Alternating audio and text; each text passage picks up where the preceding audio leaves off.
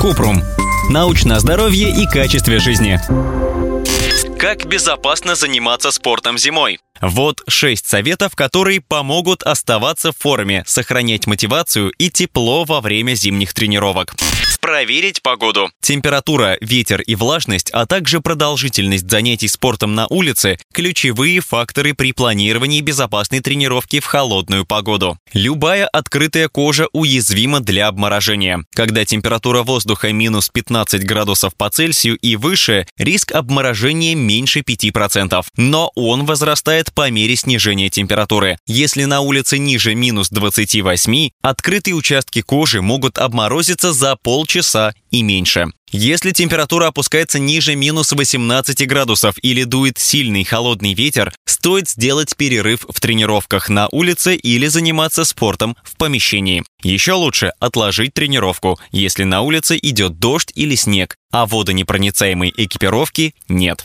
Знать признаки обморожения и переохлаждения. Обморожение чаще всего встречается на открытых участках кожи, например, щеках, носу и ушах, а еще может произойти на руках и ногах. Ранние признаки обморожения – онемение, потеря чувствительности или покалывание. При подозрении на обморожение нужно сразу вернуться в помещение, а обмороженные участки медленно согревать, но не тереть, потому что это может повредить кожу. Если онемение не проходит, обратиться за неотложной медицинской помощью. Гипотермия или переохлаждение – это аномально низкая температура тела. Под воздействием низких температур тело начинает терять тепло быстрее, чем оно может вырабатываться. Если тренироваться в холодную дождливую погоду, это увеличивает риск переохлаждения. Признаки и симптомы гипотермии. Сильная дрожь, невнятная речь, потеря координации, усталость. При возможном переохлаждении нужно немедленно обратиться за неотложной помощью.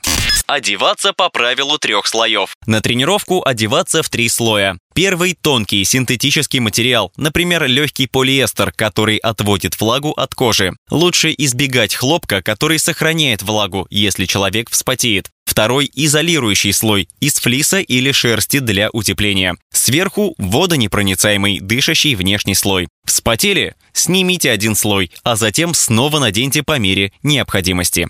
Защитить голову, руки, ноги и уши. Под пару более тяжелых перчаток или варежек с шерстяной либо флисовой подкладкой стоит надеть тонкие перчатки из влагоотводящего материала. Если руки вспотеют, можно остаться только в них. Для зимних тренировок нужно покупать обувь больше на один размер, чтобы надеть толстые термоноски или дополнительную пару обычных носков. Не стоит забывать шапку или повязку для защиты головы и ушей. Если очень холодно, можно надеть шарф или лыжную маску, чтобы закрыть лицо.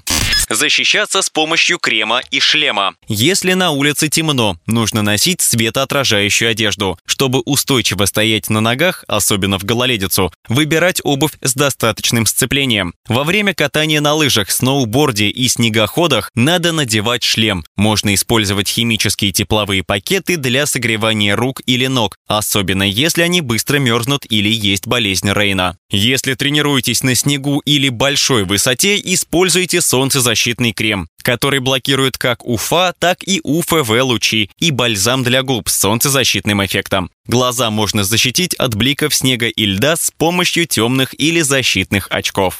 Пить много жидкости. Питье также важно в холодную погоду, как и в жару. Нужно пить воду или спортивные напитки до, во время и после тренировки даже если нет сильной жажды. Человек может обезвоживаться на морозе из-за потоотделения, дыхания и увеличения выработки мочи, но в холодную погоду это труднее заметить. Ссылки на источники в описании подкаста. Подписывайтесь на подкаст Купрум, ставьте звездочки, оставляйте комментарии и заглядывайте на наш сайт kuprum.media. Еще больше проверенной медицины в нашем подкасте без шапки. Врачи и ученые, которым мы доверяем, отвечают на самые каверзные вопросы о здоровье. До встречи